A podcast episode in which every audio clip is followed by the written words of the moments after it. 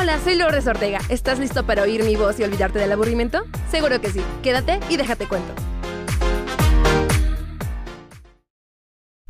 Hola a todos, sean bienvenidos a una edición más de tu podcast, mi podcast Déjate Cuento, con su anfitriona preferida, Lourdes Ortega. ¿Están listas, listos, preparados, preparadas para lo que se viene? Yo creo que sí, así que acomódate y déjate cuento.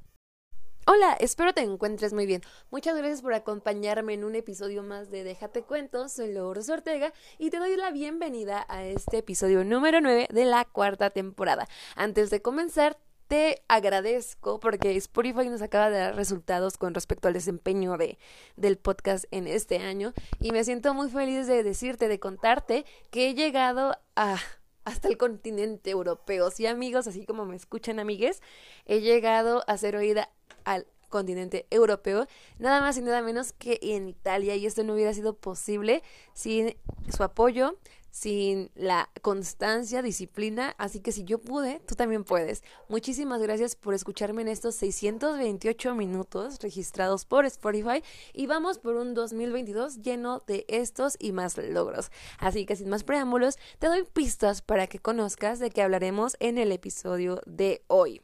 Ok, estamos en temporada otoñal invernal. esto es la primera pista. La segunda pista es que vamos a hablar sobre una especie bella y única que, ojo aquí, representa a mi estado. Soy de Michoacán, entonces sí. Michoacán te llama, ¿no? ¿No? Última pista.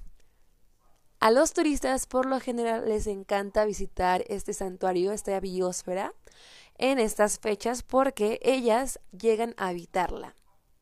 ¿Ya? ¿No? Bueno, si no llegaste a la conclusión, o si llegaste a la conclusión, sabes que estamos hablando sobre las mariposas monarcas. Y el día de hoy te platico, te cuento sobre cómo esta especie hace un gran recorrido, su importancia, las características de la misma y, ¿por qué no?, un poquito de historia. Sin más preámbulos, vamos a la información y aquí te va. Información que proviene de eh, un manual de México para la protección y sustento de la mariposa monarca, así de su biosfera. Este es un plan que el Estado mexicano lanza para el 2018 y 2024. Y ahora sí te cuento un poquito sobre esto. Vamos de aquí, comenzando con su historia. Los canadienses Fred y Nora Urquhart investigaron desde 1940 el fenómeno de la migración de la mariposa monarca labor que culminó en 1975 con el descubrimiento de los sitios de invernación en el centro de México. Durante todo este tiempo, con el propósito de elaborar mapas de la migración de la especie, diseñaron una minúscula etiqueta que se adheriera, adheriera en las alas de la mariposa, trabajo para el cual reclutaron a miles de voluntarios. Imagínate si no. Es una especie pues pequeña, ah, tiene alas, y ese trabajo de tenerla que adherir en sus alitas frágiles y sin dañarlas, vaya que requería de ayuda. Para 1976, la revista National Geographic publicó el gran hallazgo de los sitios de invernación descubiertos por dos voluntarios estadounidenses, Ken Brugger y Catalina Aguado, apoyados por un guía mexicano, Curiosamente, el descubrimiento de los sitios de invernación de la especie, que simboliza la cooperación ambiental en América del Norte, fue el fruto de una colaboración entre ciudadanos de los tres países. Apasionados por el fenómeno migratorio. ¿Esto lo sabías? Ni yo tampoco. Es bonito aprender juntos.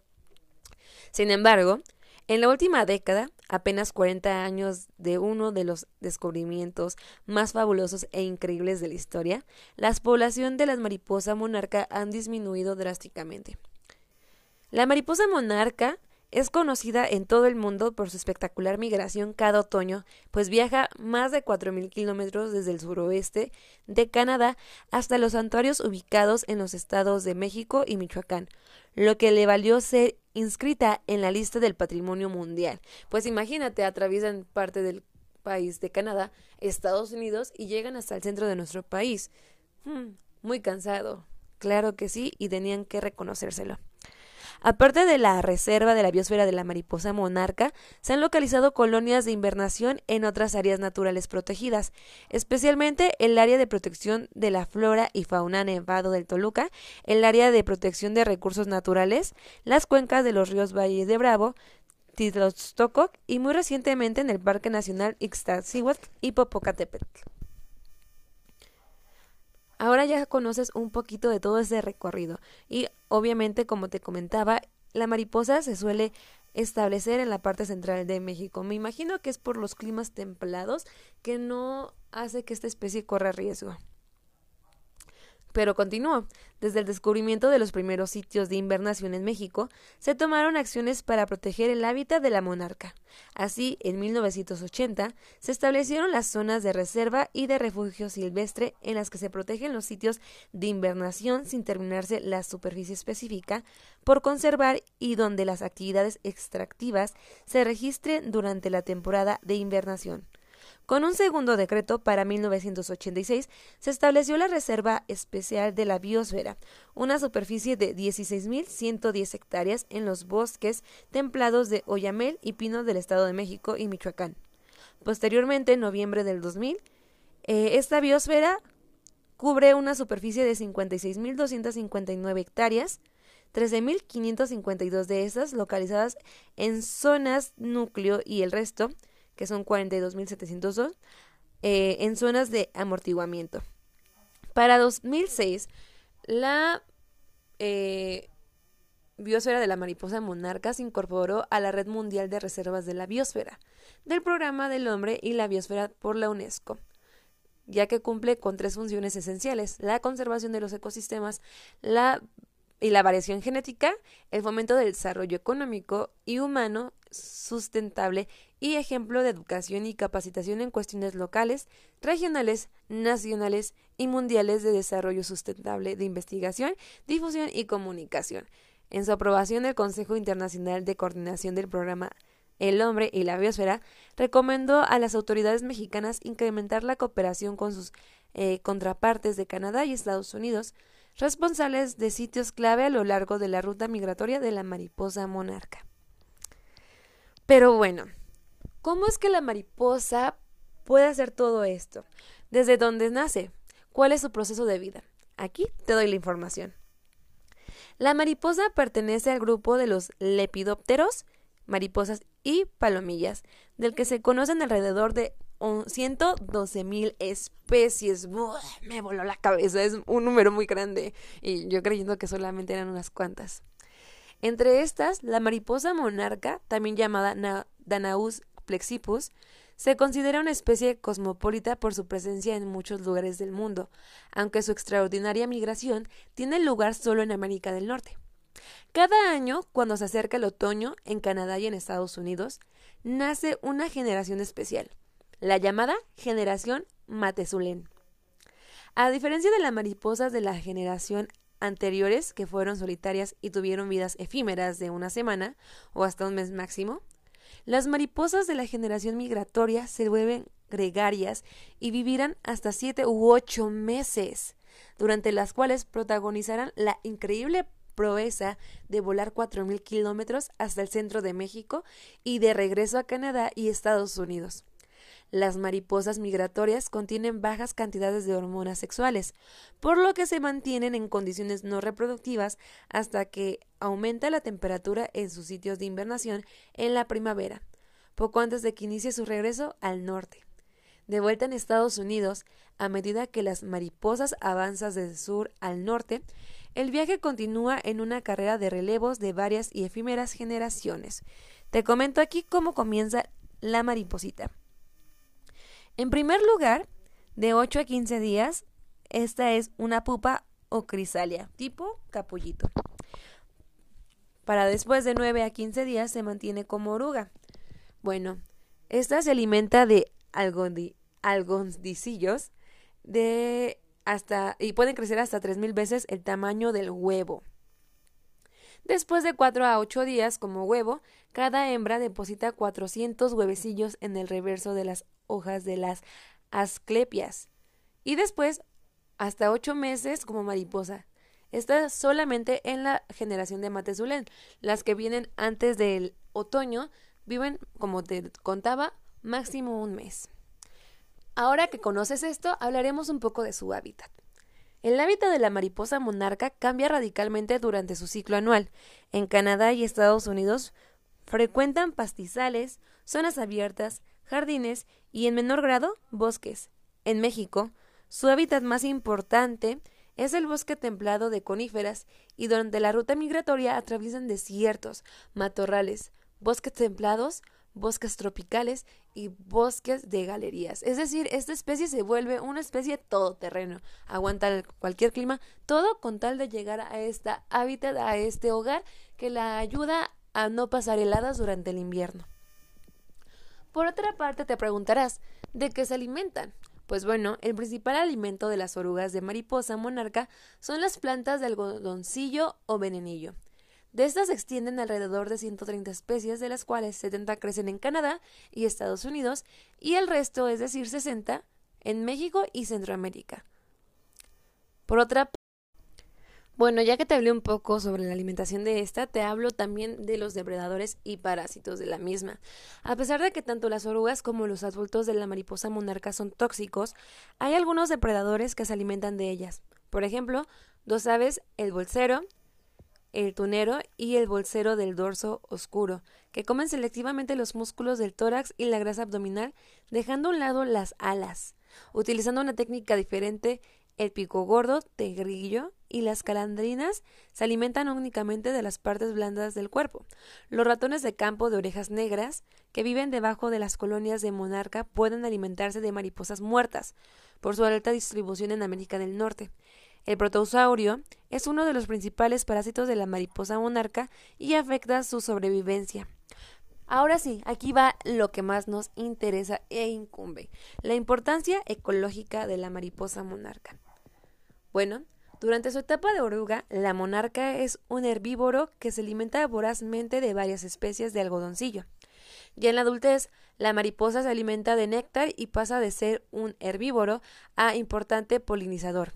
Millones de mariposas monarcas viven en América del Norte y a través de su migración diseminan el polen de las plantas con flores de cuyo néctar se alimentan, contribuyendo así a la diversidad generativa, genética perdón, vegetal. Creo que recuerdas un poco de este tema si eres eh, seguidor del podcast, porque con anterioridad, en episodios anteriores, perdón, ah, hablamos la importancia de las abejitas, que te comentaba que no solamente las abejas se encargaban de la polinización, sino que también las mariposas y colibríes, entre otros, ayudaban a que ésta se llevara a cabo. Y hablábamos inclusive de, la de los genéticos, de los genes de las plantas, así como que incluso estas también cuentan con un sexo, pues ahora ves que las mariposas hacen también lo suyo en esa parte.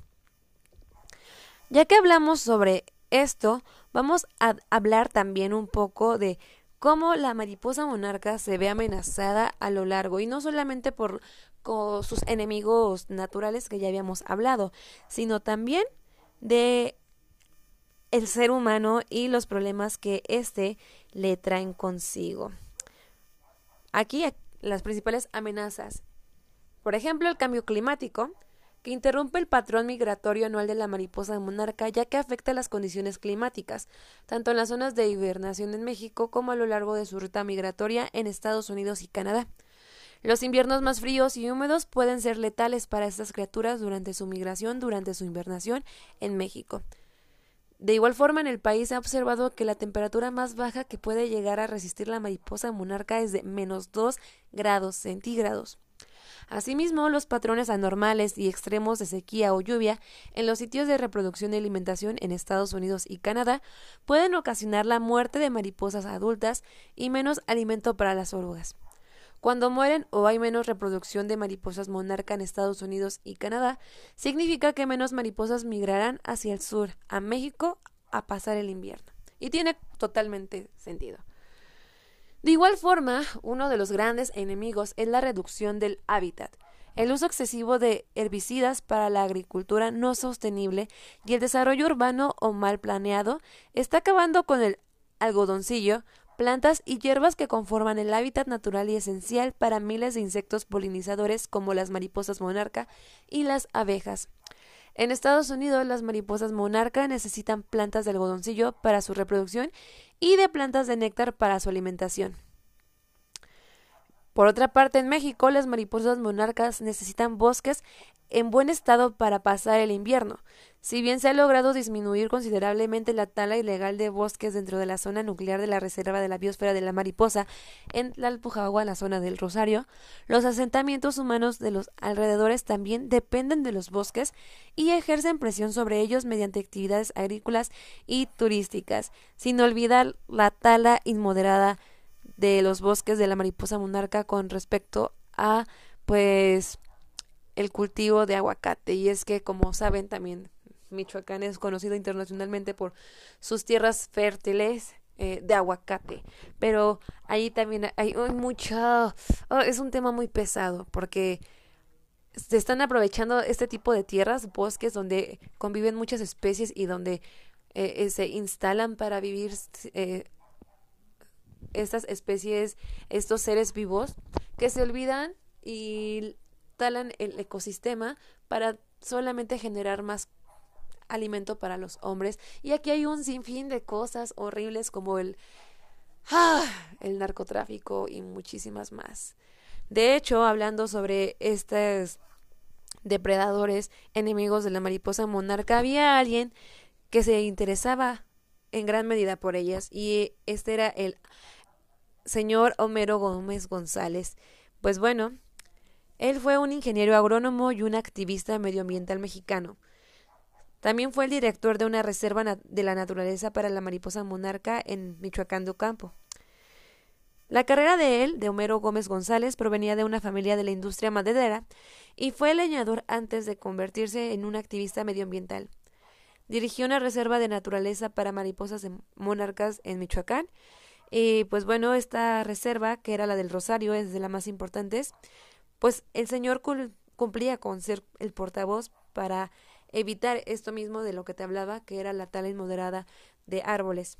Era conocido como el activista en favor de las mariposas más prominentes de México, es decir, de la mariposa monarca. Sin embargo, y por todo esta labor que él veía como meta para que la especie no se reduciera en números pues inmensos y todo el ruido que provocó Homero para que éstas fueran defendidas, le provocó la muerte por su empleo. Lastimosamente en México no se tiene la mente de, de tener cuidado al medio ambiente y fue así que se dice y, que se tiene detalles, se tiene en cuenta de que Homero fue asesinado debido a esto, para que ya no hubiera nadie quien defendiera a la mariposa monarca, ya que él defendía a los árboles a, las miles de hectáreas de bosque en, en Michoacán, donde cada año llegaban las millones y siguen llegando los millones de mariposas monarcas. Es muy triste, sin embargo, eh, reconocemos su trabajo, la importancia de este hombre y que de hecho, gracias a él me interesé mucho por el tema de la mariposa monarca y no la vi ya tanto como un atractivo turístico, que sí es un gran, gran show por parte de la naturaleza, sino también por la importancia de que Debemos de conservar nuestro ambiente, de preservar las especies que conviven a nuestro alrededor, porque al final de cuentas somos una más. Y ahora que ya hablamos sobre esto, pues también te quiero platicar de que a pesar de que Homero ya no está entre nosotros, se le recuerda con mucho cariño como y queremos pensar que es una mariposa más que viene cada año, pues esperemos que no se encuentren solas. Y aquí te digo qué está haciendo la World Wild eh, para defender a, la mariposa monarca. Pues bueno, ellos preservan el hábitat de la mariposa en la reserva de la biosfera de la mariposa monarca para uh, el buen manejo forestal y el turismo sostenible.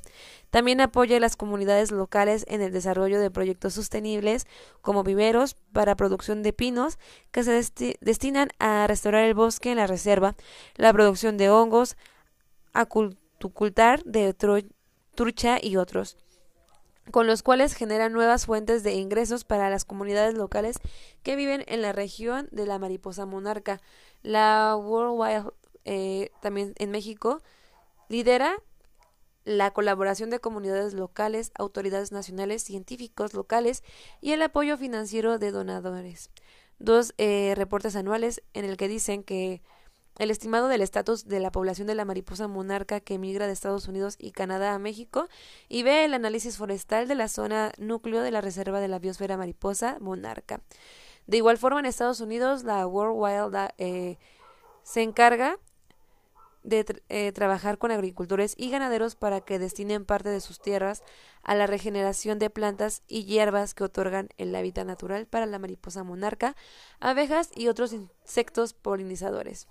De igual forma, si quieres contribuir, puedes eh, donar a esta organización y motivar a la gente a tu alrededor para que plante algodoncillo nativo al área donde vive y plantas de néctar para darle un refugio a las mariposas durante su ruta migratoria en Estados Unidos. Eso se me hace un detalle sumamente importante y bonito porque yo al menos se me veía en la mente que sí, llevaban esta trayectoria, pero nunca pensaba como en el detrás, en el cómo se tenían que alimentar o refugiar durante este largo trayecto. Entonces aquí te dejo el consejo que puedes hacer conseguir, conseguir algodoncillo para que se puedan alimentar y de igual forma dejar un poco de néctar para que se les dé el refugio necesario. Espero te haya gustado este podcast y pues repasemos, antes de que terminar, repasemos a grandes rasgos de lo que te platiqué. La mariposa monarca, también conocida como Danaus plexipus. Su peso es menor a un gramo. La longitud es de 10, 10 perdón, centímetros. Las hábitat, al menos en el otoño e invierno, son los bosques y coníferas. También hay que mencionar que la mariposa monarca, aquella que dura más de un mes de vida, es eh, llamada como la mariposa de Matenzulel, que vive hasta ocho meses y que se conserva así, te digo. ¿De qué se alimentan? De algodoncillo. ¿Quiénes son sus mayores enemigos? Obviamente el humano, el cambio climático provocado por el ser vivo, los ratones de campo, entre otros. Su zona preferida para invernar, el estado de Michoacán y el estado de México. Y pues bueno, espero te haya gustado mucho este episodio, a mí me encantó en lo particular. Cuéntame cuál es tu característica preferida de la mariposa monarca y también si eres parte de las personas que ayudan para su conservación.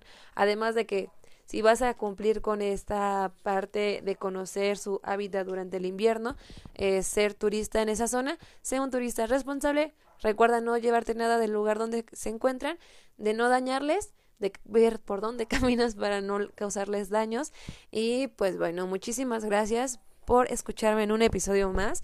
Soy Lourdes Ortega. Ya sabes que si quieres darme una crítica constructiva, eh, decirme de qué podemos hablar en el próximo podcast, con mucho gusto te escucho, te leo en mis redes sociales que me puedes encontrar como Lulu Ortega en Facebook, en Instagram como lulu.989797, también en el Instagram, en donde personal, perdón, de personal de la cuenta, de Déjate Cuento, que es deja guion bajo te guion bajo cuento el podcast. Ahí subo básicamente el resumen de lo que se vendrá en cada episodio.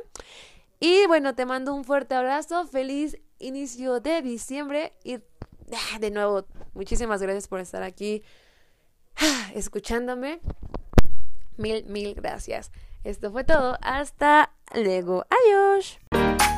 Esto fue todo por hoy. Lo sé, lo sé, me extrañarás, pero no te preocupes, que la siguiente semana habrá más de que chismear. Hasta la próxima.